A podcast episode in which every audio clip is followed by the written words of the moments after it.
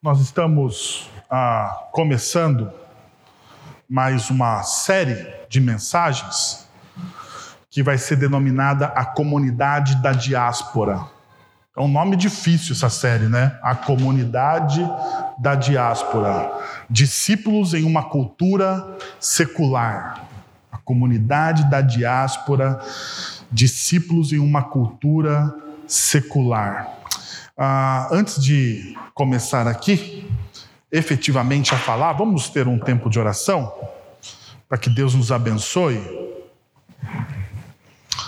Senhor, nós queremos te agradecer, porque o Senhor é bom e a sua misericórdia dura para sempre, ó Deus. Fomos perdoados pelo sangue de Cristo Jesus.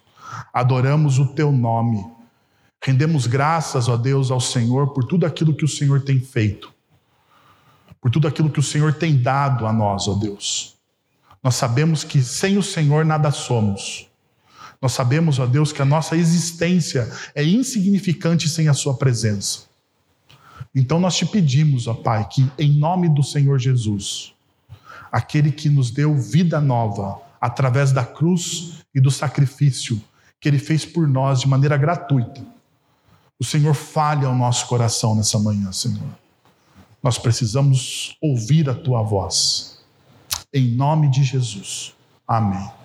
Muito bem, meus irmãos. Muito bom estar de volta aqui, né, depois de um tempo de período de férias, que não foi lá aquelas férias, né, porque a Bia nasceu, então você sabe como é que foi essas férias. Foi balançando o bebê, né, fazendo o bebê dormir nesses últimos dias. Fora a Bia que nasceu, tem o Arthur, que é um furacão, né? e o João Pedro, que é um terremoto. Então vocês imaginam a situação lá em casa. Mas foi bênção, foi bênção. Foi um tempo né, de não férias, de muito trabalho paternal, mas de muita bênção, né? Muita bênção, graças a Deus. A Bia está bem.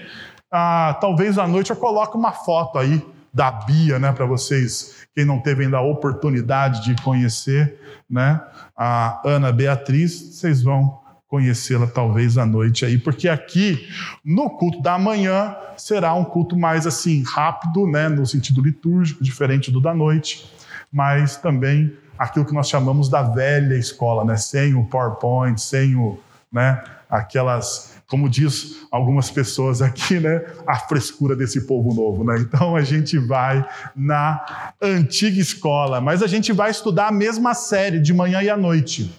O que, que nós vamos fazer, meus irmãos? Nós vamos estudar um capítulo por domingo do livro de Esther.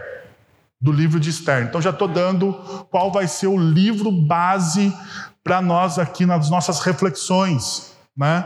Vamos estudar o livro de Esther, ah, os capítulos serão aproximadamente aí ah, nos próximos dez domingos, né? desse mais nove. Nós vamos ah, olhar aí esse livro ah, de maneira pormenorizada, um livro, ah, um livro que cria no nosso coração uma grande expectativa, uma grande expectativa.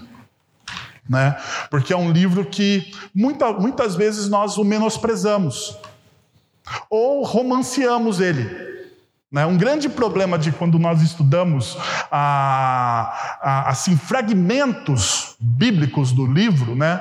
nós não estudamos o livro por completo, nós criamos uma falsa imagem do personagem bíblico. E isso tem um grande prejuízo para a nossa fé. Um grande prejuízo. Por quê? Porque nós criamos uma imagem que não existe. E quando nós criamos uma imagem que não existe deste personagem bíblico, né, nós romanceamos, e quando nós romanceamos ele, nós nos distanciamos da verdade, e quando não, quando não nós, quando nós não vivemos na verdade, nós ah, retiramos a beleza a beleza desse personagem. Eu sei, eu sei, a nossa sociedade, ela é marcada por romance, por esse romantismo, né? Mas como eu digo, o romantismo não ajuda em nada a não ser criar ilusões, né? Existe, e deixa eu dizer, deixar aqui bem claro, né? Existe uma grande diferença entre você ser romântico e o romantismo, né? O romantismo é a ilusão, né? O ser romântico lá, cortejar a sua esposa e fazer os agrados, isso aí é bíblico e você deve fazê-lo na sua vida, manter na sua vida, né? Ah, tanto para o homem quanto para o lado da mulher. Mas o romantismo, essa exacerbação da imagem, é prejudicial para a nossa espiritualidade. Mas deixa eu falar para vocês o porquê eu estou chamando isso de a comunidade da diáspora. A comunidade da diáspora. Como cristão, meus irmãos, nós nos encontramos no domingo neste ajuntamento. Nós estamos aqui no ajuntamento solene. A linguagem é a mesma para todo mundo. A paz do Senhor, Deus te abençoe, né? Essa linguagem santa e abençoada do povo de Deus. Mas o grande problema é que durante a semana, quando nos dispensamos, né, nós estamos dispersos. Deste ajuntamento, a linguagem muda. Nós não ouvimos, né, durante a semana, durante os nossos dias, o cotidiano. Nós não ouvimos a santa linguagem deste ajuntamento. Nós perdemos o contato, muitas vezes nós perdemos a conexão. A nosso, no nosso cotidiano, Deus, por muitas vezes, é colocado à margem da nossa história. Em, algumas das nossas decisões, ou algumas das nossas decisões seriam decisões até mesmo de um ateu. O que me faz diferente daquele que não crê em nada? O que me faz diferente daquele que não crê no Evangelho de Cristo Jesus? A forma com que eu vivo, a forma com que eu experimento a vida. Nós não podemos, nós não podemos mergulhar as nossas vidas no pragmatismo rápido, rápido dos resultados fáceis, dos atalhos. Nós não podemos, nós não devemos. Mas a cultura a secular, a cultura do cotidiano, a cultura da segunda-feira, do sábado, da segunda até sábado, ela nos convida a uma outra linguagem a outros princípios, uma outra vida, que não aquela que é expressada através das Sagradas Escrituras. Nós buscamos a felicidade, um bem-estar, muitas vezes, como um fim em si mesmo. E nós perdemos então a grande noção de que a nossa felicidade e o nosso bem-estar não é um fim em si mesmo. A nossa felicidade, o nosso bem-estar é viver para Deus e para a glória de Deus, pois afinal nele nós vivemos, nos movemos e existimos. Essa é a realidade. Essa é a declaração de fé do apóstolo Paulo, usando ah, poetas ah, seculares. Ele diz: olha, porque nele, porque em Deus, em Cristo, naquilo que Deus faz na nossa história, e essa é a história real, a verdadeira história, é nessa história que nós vivemos, nos movemos e existimos, porque fora dela, tudo é ilusão. Porque fora dela não existe a realidade. Porque é efêmero, é fugaz. Perceba como a nossa sociedade muitas vezes nos empurra para essa vida secular. Então, por que, que eu chamo de comunidade da diáspora? Porque nós nos reunimos aqui domingo, nós celebramos a Deus nesse dia santo, separado para Deus. E deixa eu te falar uma coisa: por que, que os nossos pais da igreja ah, se reuniram no domingo, no primeiro dia da semana? Daí você pode dizer, não, é porque Jesus, né, a ressurreição e tal, mas deixa eu falar uma outra coisa para você. Ah, os nossos primeiros pais se reuniram no primeiro dia da semana porque eles entendiam que, ao dedicar a Deus as suas premissas, todos os outros dias da semana seriam o quê? Santos. A pergunta é se isso é uma realidade, sabe? Eu estou aqui hoje reunido com vocês, nessa comunidade santa, nesse momento onde os nossos olhos, o nosso coração, a nossa voz, os nossos pensamentos se voltam para Deus. aonde nós nos esforçamos para ouvir a voz de Deus, entender o que Deus tem para nossas vidas. Mas e amanhã? Amanhã, segunda-feira, você vai se esforçar, vai ser da mesma intensidade, terá a mesma busca por santidade que hoje temos aqui? Por isso que é diáspora. É diáspora porque a diáspora faz com que a minha fé seja confrontada. É. É na segunda-feira que eu sei se eu consigo amar o próximo como a mim mesmo. Não é aqui. Aqui a gente ouve sobre amar o próximo como a nós mesmos. Mas é na segunda-feira, destituído desse ambiente sacro, é que eu vou saber se eu consigo exercer aquilo que eu aprendi neste momento. E sabe o que, que é secular, ser secular? Ser secular hoje talvez seja isso. Você viver um dia santo, mas os outros seis dias da semana não são igualmente santos. não são tomados pelos ensinamentos do domingo. Sabe, uma dissonância, uma dicotomia, um romantismo? Você vive uma vida aqui, você mostra a sua face mais santa aqui. Mas o que me interessa como discípulo de Jesus não é, não é o que eu sou no meio dos meus iguais, é o que eu sou no meio dos diferentes. Sabe, a comunidade da diáspora, ela vai ser uma comunidade forte e viva, porque é nesse momento de confronto da fé que eu cresço.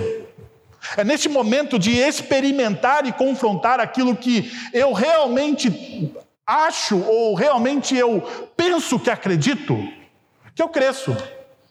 Porque é nesse momento que eu posso experimentar a boa, perfeita e agradável vontade de Deus. É nesse momento. É diáspora por isso. Porque nós nos reunimos no domingo e declaramos: somos o povo de Deus. Mas de segunda a sábado, nós continuamos sendo o povo de Deus.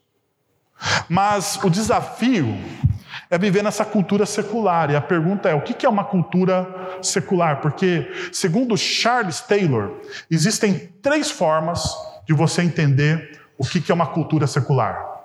Existem três formas de você entender isso. Primeiro, uma cultura secular é aquela que é aonde o governo e as principais instituições de uma sociedade não estão vinculadas, não estão vinculadas a um credo religioso. Ou seja, aquilo que nós conhecemos no nosso país como Estado laico.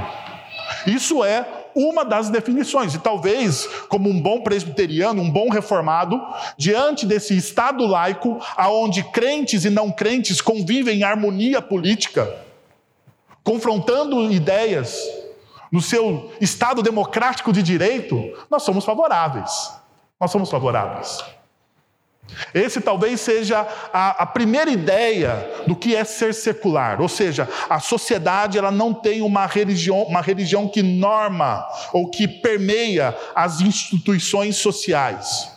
Mas uma segunda forma de você olhar para essa a ideia do secular, ou o que é ser secular, ou uma definição, melhor dizendo, a definição, a segunda definição é que uma, uma sociedade secular ela está, ah, ela majoritariamente não crê em Deus.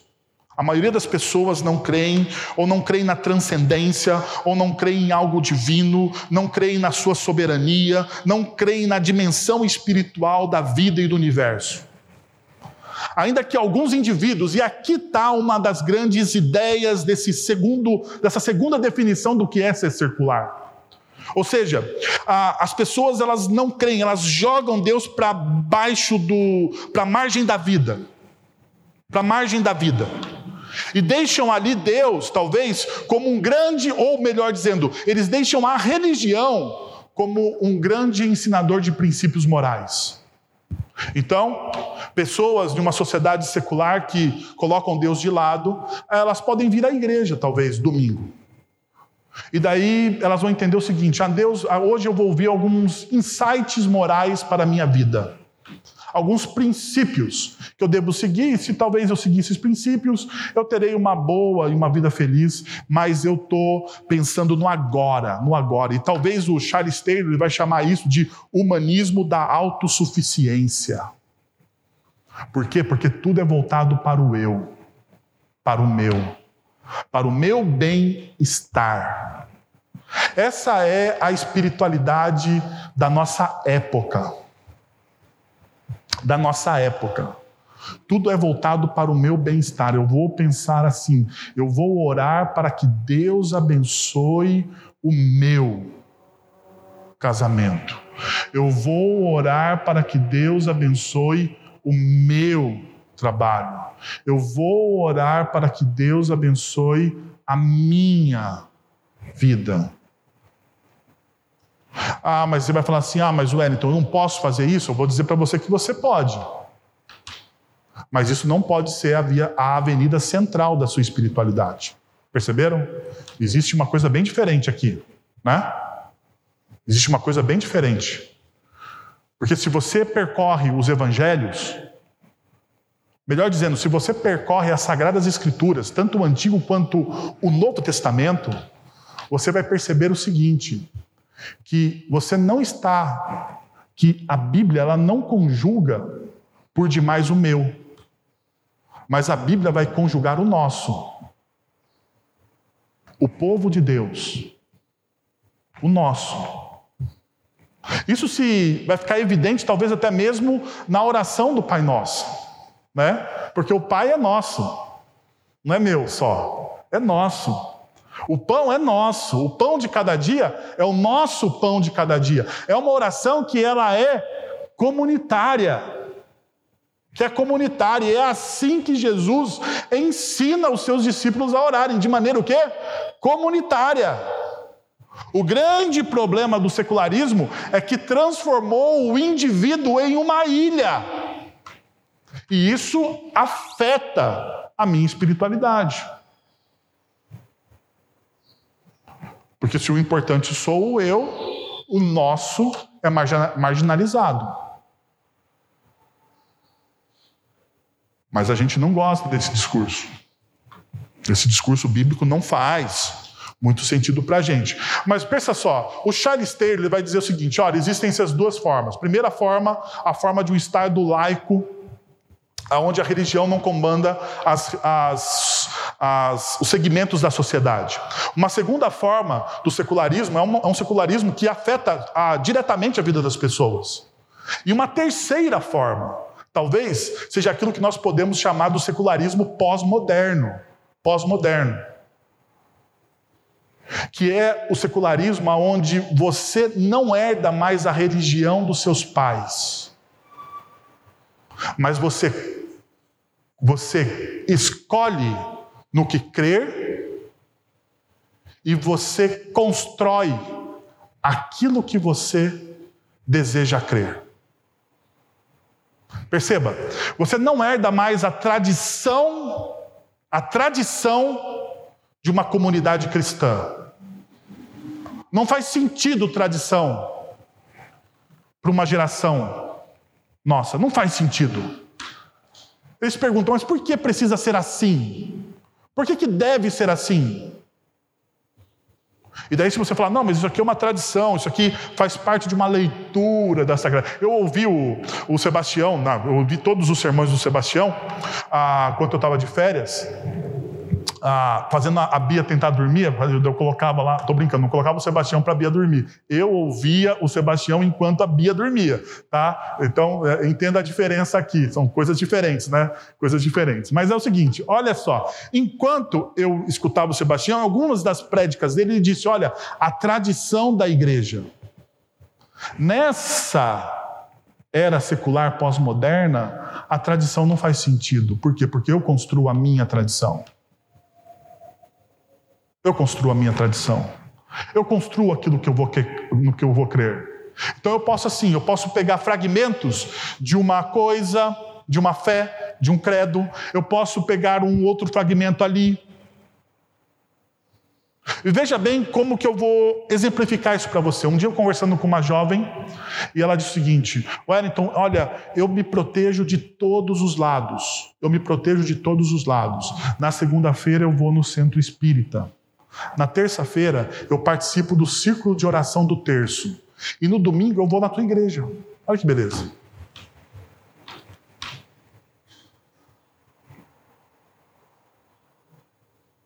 Eu participo de todos, eu estou protegida.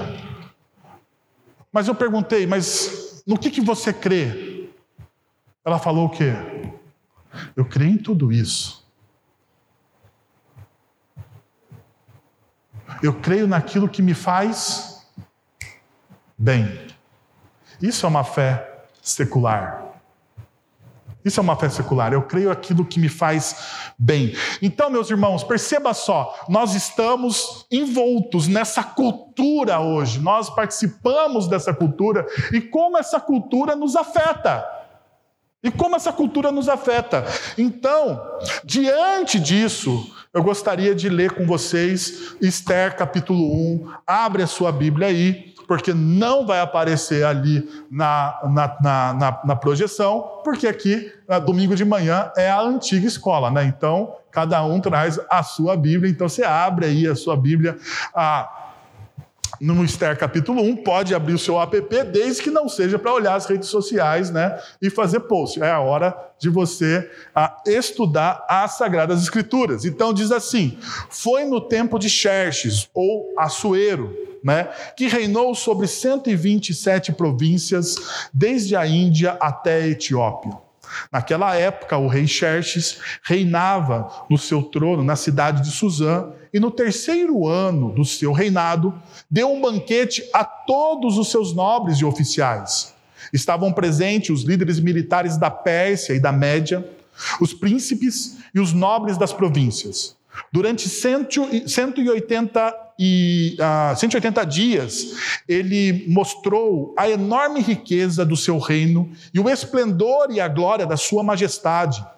Terminados esses dias, o rei deu um banquete no jardim interno do palácio de sete dias para todo o povo que estava na cidade, na cidadela de Suzã, do mais rico ao mais pobre. O jardim possuía forrações de, ah, em branco e azul, pre, ah, pre, presas com cordas de linho branco e tecido vermelho, ligadas por anéis de prata e colunas de mármore. Tinha assentos de, ouro e de prata e um piso de, de mosaico de, por, de pórfiro, mármore, madrepérola e outras pedras preciosas. Pela generosidade do rei, o vinho real era servido em grande quantidade, em diferentes taças de ouro. Por ordem real, cada convidado tinha permissão de beber o quanto desejasse pois o rei tinha dado instruções a todos os mordomos do palácio que o servissem à vontade. Até o verso 8. Olha a descrição do início desse texto. Mas antes da gente mergulhar nesse texto, ah, e pegar alguns princípios para as nossas vidas, deixa eu mostrar para vocês algumas coisas interessantes do livro de Esther. E seria bom você guardar isso no seu coração, porque ah, no decorrer da nossa série, nós vamos ah, precisar dessas informações. Bom, o livro de Esther é um livro dos, é, o, é o livro é o livro mais amado e conhecido entre os judeus. Não sei se você sabe disso, mas é. Isso os rabinos dizem. Isso foi um rabino. Um rabino, ah, ele diz: olha, entre todos os livros do, da Torá, ah, o livro de Esther talvez é um dos livros mais amados e mais queridos das Sagradas Escrituras. Ele é lido como preparação para o Purim, e o Purim é a festa da primavera judaica, é quase como se fosse um carnaval. Né? Ah, Para você ter uma ideia, uma dimensão da festa, uma festa onde tem-se muita alegria. E esse Purim, a festa da primavera, ele se dá início pelo livramento que o povo de Israel tem através da vida de Esther. Então, antes de começar essa festa, o povo de Israel, ah, em suas congregações, eles se reúnem e eles fazem o quê? A leitura, a leitura pública do livro de Esther. Para nortear duas coisas. Primeiro, para lembrar do livramento de Deus e como Deus livra o seu povo no decorrer da história. E segundo, para formar uma comunidade que crê, que crê nos mesmos princípios. O livro de Esther, então, é um livro que é lido para formar a estrutura de uma comunidade que está na diáspora, que está envolto por uma cultura estranha e muitas vezes hostil àquilo que as pessoas creem. Ainda, uma terceira característica muito marcante é que este livro não apresenta o nome de Deus. Deus não aparece aqui no livro de Esther. Não aparece. E daí, ah, o Baxter, que é um biblista, né, um, um hebraísta, alguém que é ah, especialista no, no, na, na língua hebraica, ele vai dizer o seguinte: Olha, o texto, o texto não tem o nome de Deus Yahvé presente nele. Mas diante da, da, do gênero literário, a gente consegue achar aqui os acrósticos. Então, segundo Baxter, durante quatro vezes, ou melhor, o texto, o nome de Deus aparece em forma de acróstico quatro vezes no livro de Esther. No capítulo 1, no verso 20, no capítulo 5, no verso 4, no capítulo 5, no verso 13 e no capítulo 7, no verso 7. E sempre, e sempre o nome de Deus aparece em acróstico em momentos cruciais da história. Olha só que interessante. Ele não está explícito o nome de Deus, mas ele está o quê? Implícito. E assim também deveria ser a nossa história. Percebeu? A nossa história do dia a dia, do cotidiano, das decisões corriqueiras, deveria ser assim. Deus ele deveria estar implícito como um acróstico na nossa vida e nos momentos cruciais da nossa vida. Mas muitas vezes, nas páginas da nossa vida, da nossa, da nossa, das nossas decisões, nós achamos, nós colocamos Deus à margem daquilo que nós vivemos. Nós somos seculares. Nós somos seculares. Ah, o, o Henriquim, a, a palavra ou o nome de Deus, quando Deus fala eu sou o que sou, também aparece no texto de Esther, no, no capítulo 7, no verso 5. Se você tentar, logicamente, fazer esse acróstico no português, você não vai conseguir. Tá bom? Deixa eu te dizer, mas ele aparece aí no hebraico e a gente precisa ter essa informação, porque ela é importante. Por quê? Porque Deus é o autor da história humana, mesmo que sua assinatura não apareça em todas as páginas. Deus é o autor da sua história. Deus é o autor da história humana. Mesmo quando a assinatura dele não aparece em todas as páginas, mas ele ainda assim é soberano. Então perceba uma coisa. Perceba uma coisa. Deus ele não deixa de ser Deus porque você anda em intimidade ou não com ele. Perceberam? Isso é uma realidade. Deus não deixa de ser Deus. Quem perde, quem perde com a falta de relacionamento,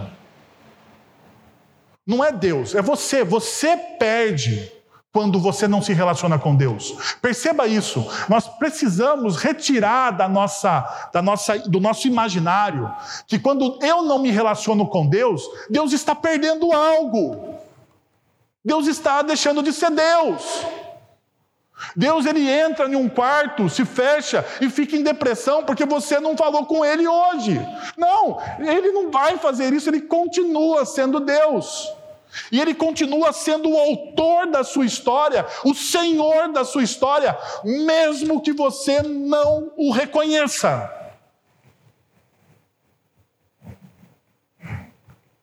Então, quem que perde? Você perde você perde. Bom, perceba o seguinte: entrando no contexto, no século V, e você precisa saber disso, no século V a.C., o Império Persa era vasto, abrangia a região onde hoje ficam o Irã, o Iraque, a Síria, o Líbano, Israel, Jordânia, Egito, Turquia e partes da Grécia, dos Balcãs, da Rússia, do Afeganistão e do Paquistão. O império persa, ele era gigante, ele era enorme, ele era uma potência.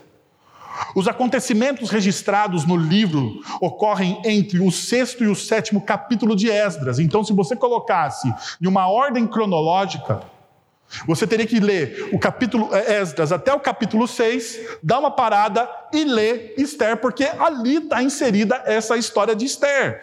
Durante o reinado de Assuero, ou Xerxes, rei da Pérsia, o livro trata dos judeus que permaneceram na Babilônia e não voltaram para Jerusalém.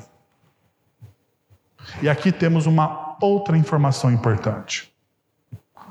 De quem que o livro trata? E aqui eu gostaria de tirar então a sua visão romântica de Esther. Eu sei que as professoras da escola dominical fazem uma visão romântica de Esther como sendo a rainha da, da né? mas não, não, ela não é. Assim como Davi não é toda aquela coisa, assim como Moisés também não é todo aquele Moisés, assim como Abraão também não é todo aquele Abraão. Esther também não é toda aquela rainha que muitas vezes a gente pensa que é. Por quê? Porque perceba, no Império Persa existe a oportunidade de pelo menos duas vezes dos israelitas voltarem para a sua terra. Então o rei abre o decreto. Nós vemos isso tanto em Neemias como em Esdras, no livro de Esdras. Em Neemias existe um decreto. O rei persa fala: não pode voltar para a sua terra. E volta uma galera. E lá em Neemias a gente sabe: o muro é reconstruído, o templo é reconstruído. Existe um avivamento, porque aquelas pessoas que foram para Jerusalém, aquelas pessoas são crentes mesmo. Porque elas queriam, elas queriam ter o, o, o vislumbre da sua terra de novo, as suas tradições preservadas. Mas para aqui, para aqui e pensa comigo. Quem ficou na Pérsia? E quem que se acomodou na Pérsia lá? Estava bom, o negócio estava fluindo, o salário estava sendo pago em dia, não teria que voltar para Jerusalém e reconstruir o muro e nem templo. Porque afinal de contas, a Pérsia ela tinha uma grande diferença do Império Babilônico. Por quê? Porque o Império Babilônico, quando dominava um povo, destruía a sua cultura. Isso fica claro quando você vê, por exemplo, no livro que nós estudamos um, antes das minhas férias, Abacuque, é o Império Babilônico que vai invadir a Israel e vai destruir a sua cultura, o seu templo, vai retirar o templo. É o Império Babilônico que destrói as muralhas de Jerusalém. É o Império Babilônico que destrói o templo e deixa o templo em cinzas. É o Império Babilônico que rouba os utensílios do templo. Por quê? Porque quando você destrói a religião de um povo, aquilo que o povo crê, a sua língua, e subverte a sua juventude, você roubou a identidade de um povo.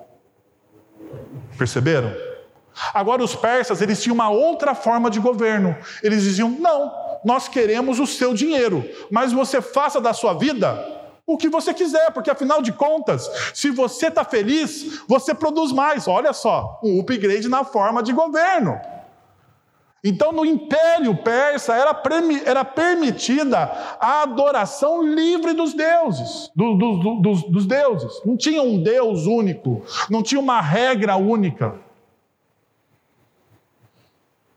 Como nós vemos isso acontecendo, por exemplo, no livro de Daniel.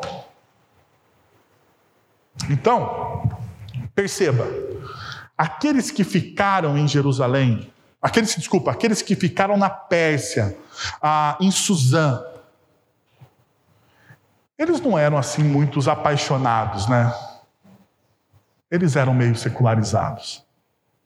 Não é uma comunidade perfeita. Não é gente perfeita. Estar é um livro singular em vários aspectos. Em primeiro lugar, relata a história dos judeus não praticantes, e era isso, eles eram judeus não praticantes que preferiram desfrutar da propriedade das propriedades da Pérsia, a austeridade enfrentada pelo pequeno grupo que retornara a Jerusalém sob a liderança de Zorobabel. Esdras capítulo 2. Esther não traz nenhuma referência religiosa, com exceção de um tempo de jejum. Então, deixa eu falar para vocês uma coisa.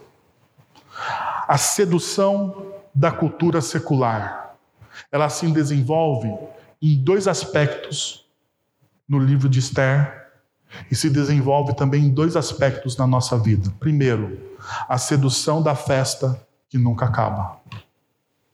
Perceba o que o texto que nós lemos vai dizer. Verso 3: E no terceiro ano do seu reinado, Deu um banquete a todos os seus nobres e oficiais.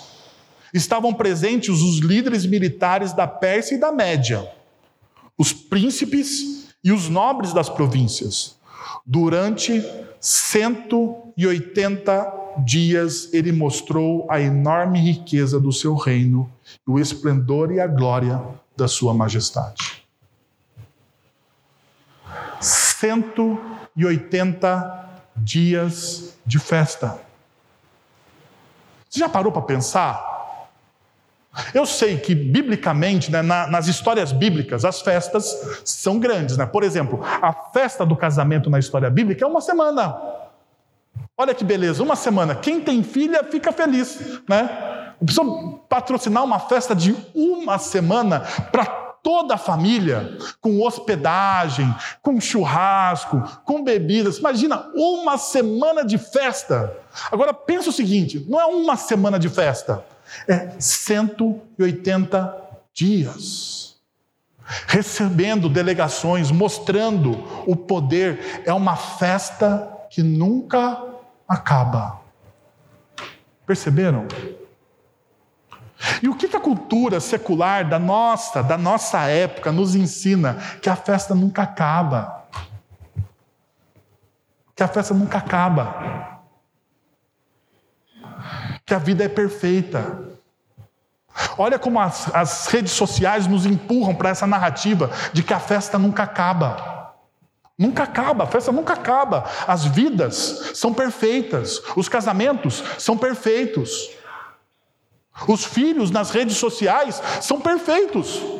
Né? Hoje as redes sociais estão abarrotadas do que? Feliz dia dos pais. Ah, meu pai, como eu amo você, né? Ah, meu Deus, como quanta hipocrisia, né? Quanta hipocrisia. Quanta hipocrisia, meus irmãos.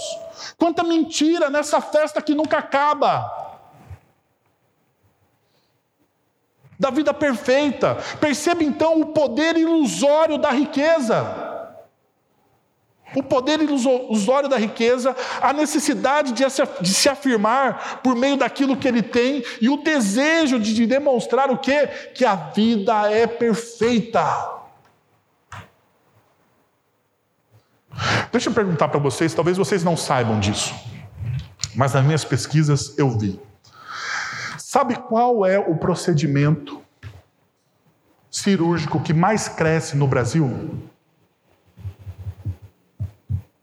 Qual é o procedimento cirúrgico que mais cresce no Brasil?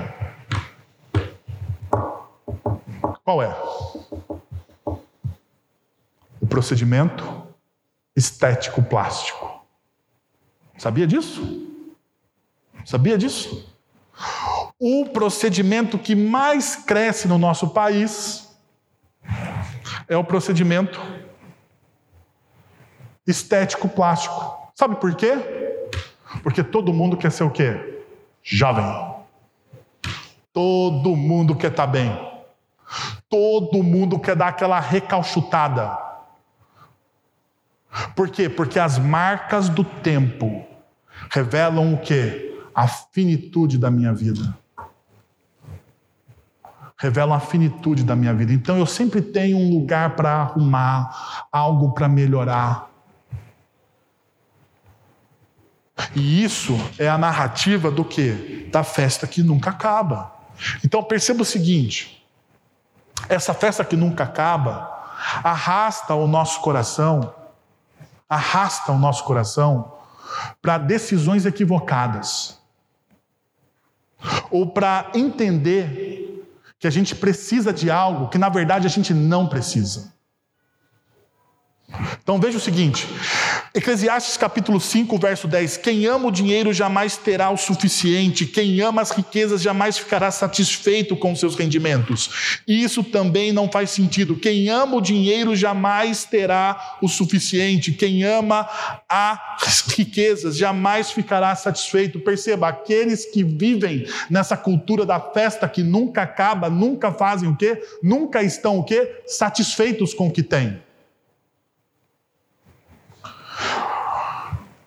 Um efeito disso na fé nós podemos ver em Marcos capítulo 4, verso 19, quando Jesus conta a parábola do semeador e diz o seguinte, no verso 19: Mas quando chegam as preocupações dessa vida, o engano das riquezas e os anseios por outras coisas sufocam a palavra, tornando-a o quê? Infrutífera. A festa que nunca acaba torna a palavra de Deus na nossa vida infrutífera. Sabe por quê? Porque o anseio, o engano, a ilusão das riquezas, a ilusão do poder, a ilusão da vida que não tem fim, leva eu a ter uma vida sem significado. Nessa matéria que eu li dos procedimentos cirúrgicos, tem gente fazendo financiamento para fazer plástica. Sabe carro? Quando você compra carro 36 vezes? Pobre compra carro assim, né? Em perder de vista, né? Então, sou um de vocês. Tamo junto, meu irmão. Tem gente fazendo em 36 vezes o procedimento estético. Eu fiquei pensando, alguém que faz uma, uma, uma, uma um homem, uma mulher, né? Alguém que faz uma lipoaspiração, sabe qual é a lipoaspiração? Aquela que eu estou precisando segundo vocês, certo? É, alguém que faz uma lipoaspiração e não segura a boca depois, perde. Já pensou alguém faz a lipoaspiração e depois paga em 36 vezes? Quando no meio do negócio não tem mais a lipo? Tem que pagar algo que perdeu? É como perder um carro sem, sem, sem estar segurado, não é verdade? Não é um negócio estranho? Mas os seres humanos fazem essas opções. Por quê? Porque tiveram a sua vida marcada por uma narrativa infrutífera. Olha o que a palavra de Deus, a palavra de Deus perde o efeito e a sua vida se torna infrutífera. Talvez seja esse o seu problema. O seu problema é que a sua vida se tornou infrutífera porque você está envolto a uma narrativa secular e você fez escolhas equivocadas.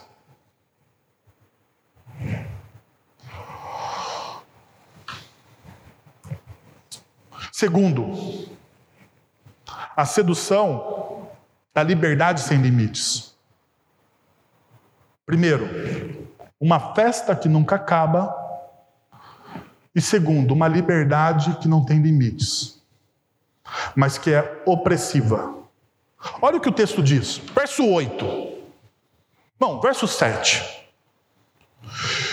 Pela generosidade do rei, o vinho real era servido em grande quantidade. Rapaz do céu. O vinho real, não sei se vocês sabem, o vinho real é o vinho. Sabe aquela safra? É o vinho. Daí diz o seguinte, verso 8. Por ordem real, cada convidado tinha permissão de beber o quanto desejasse, pois o rei tinha dado instruções a todos os mordomos do palácio que o servissem à vontade. A NVI erra aqui, ah, porque quando eu olhei lá no original, a ordem real é decreto real. Eu não sei como está na revista atualizada, mas a melhor tradução é houve um decreto real. E sabe o que, o que acontece com quem desobedece um decreto real? Morre.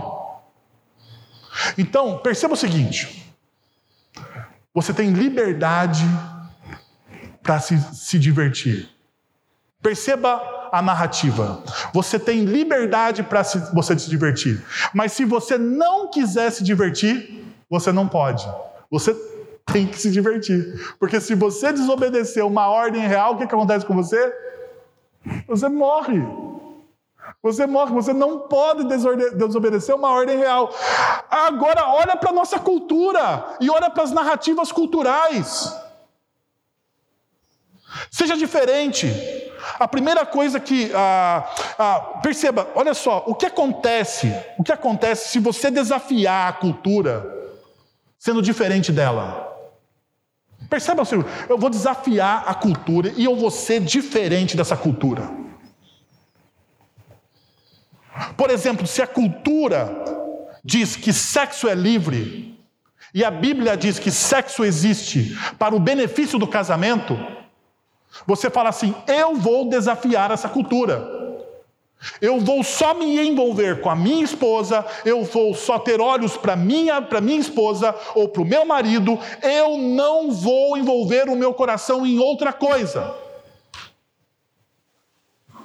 O que acontece com você? Coitado dos nossos jovens, o que acontece com os nossos jovens quando eles dizem: Eu vou viver uma sexualidade à luz das sagradas Escrituras?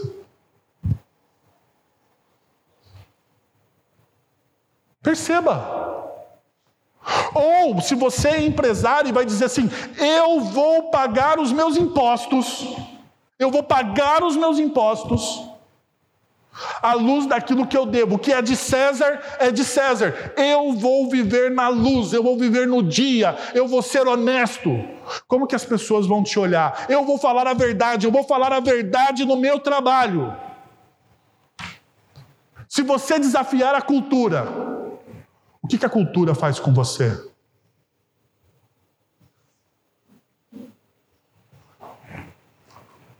Deixa eu dizer para você: linchamento. Linchamento moral. Você vai ser tido como um otário, como um quadrado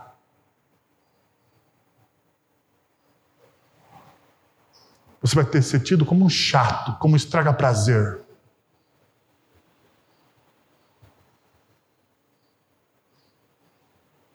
Eu não vou fazer negociata. Eu não vou negociar com a cultura. A cultura me obriga. Você não se sente obrigado às vezes? Por algumas coisas que você fala assim, mas isso é ridículo. Você se sente. Eu faço porque todo mundo faz. Eu faço porque eu quero estar no grupo. Eu faço porque eu não quero ser excluído. Mas a pergunta é: isso está à luz das Sagradas Escrituras? Sim ou não?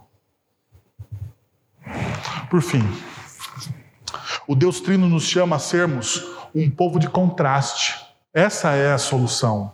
Mateus capítulo 5, versos 13 e 14 vai dizer o seguinte: vocês são o sal da terra, vocês são a luz do mundo, vocês são chamados para ser contraste, contraste. Vocês não são chamados para ser a luz sozinho. Não, não, porque toda a nossa luz vem de Jesus. Tudo aquilo que nós temos e somos, todo o nosso sabor vem de Cristo.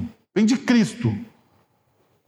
Não é a minha potencialidade, é Cristo em mim, eu me torno a luz do mundo. É Cristo em mim, eu me torno o sal da terra. Mas você é chamado para ser um contraste. Porque se você come Eu sei que todo mundo fala, né? Ah, Para mim é uma, uma interpretação equivocada. Equivocada quando a pessoa fala, não, porque o sal, ele, ele preserva lá o alimento. Não, eu sei disso. Mas como uma comida sem sal? Como uma comida sem sal? O quanto ela é gostosa? Quanto uma, como, como uma comida destemperada? Faça hoje você vai pagar o, o, almoço do seu pai no restaurante, pede para o cara, fala assim: eu quero sem sal a comida, sem sal, sem tempero. Traz ela do jeito que, que veio. Vê se ele vai curtir.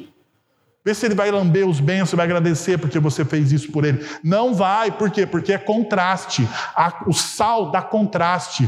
A luz faz com que eu, faz com que eu perceba o quê? As cores, os contrastes da vida. É contraste a palavra aqui. Jesus está chamando uma comunidade de contraste, uma comunidade que marca aonde eu estou, eu sou sal, aonde eu estou, eu sou luz, e quando eu estou, existe contraste. Mas ser contraste não é confortável. Não é. Não é. Por isso que Paulo vai dizer o seguinte em Gálatas capítulo 5, verso 1. Foi para a liberdade que Cristo nos libertou. Portanto, permaneçam firmes e não se deixem submeter novamente ao jugo da escravidão. Eu sei, você vai falar para mim, você exegeta de plantão, vai dizer, mas Paulo está falando isso porque eles estavam ah, se tornando judeus novamente. Mas eu quero fazer uma aplicação mais ampla aqui, meus irmãos. Me deem licença poética para esse pastor que está voltando de férias. A licença poética é: Cristo te libertou de todas as coisas. Cristo te libertou da religiosidade vazia dos judeus daquela época, mas Cristo também te libertou para você não servir a cultura de maneira cega, mas para você ser um contraste na vida das pessoas. Por isso, então, que nós estamos hoje diante dessa mesa. Por isso que nós vamos celebrar a ceia nessa manhã. Porque a ceia nos convida a sermos sal e luz. A ceia nos convida a uma transformação. O apóstolo Paulo vai dizer que aquele que não examina o seu coração, não percebe o que vai no seu coração, diante dessa mesa, come o que para si? Come juízo para si. E hoje é para um momento ímpar, ímpar na sua vida, para você perceber, perceber se você tem sido contraste ou não. Se você está sendo empurrado por essa narrativa cultural de que você faz aquilo que dá no seu coração. Quero convidar você a fechar os seus olhos enquanto as pessoas orar, estarão orando. Eu quero convidar os presbíteros da igreja a virem aqui e a, a ajudarem, me ajudarem no serviço da ceia. Por favor, presbíteros. Feche seus olhos, abaixe sua cabeça. Ore, busque a presença do Senhor. Enquanto aqui nós nos preparamos para esse momento significativo. Significativo.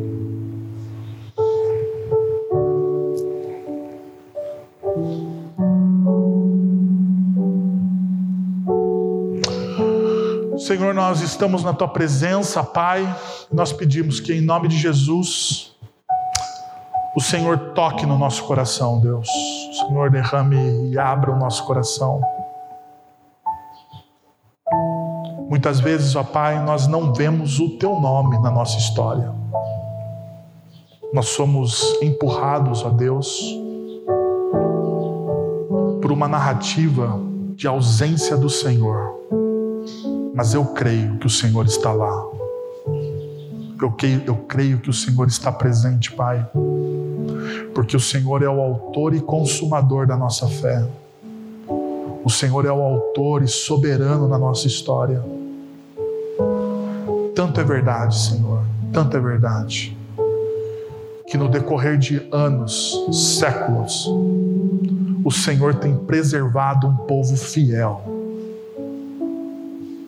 Traz a nós, ó Deus, neste momento o arrependimento, a certeza, Deus, da transformação, da graça, do amor e da misericórdia em Cristo Jesus.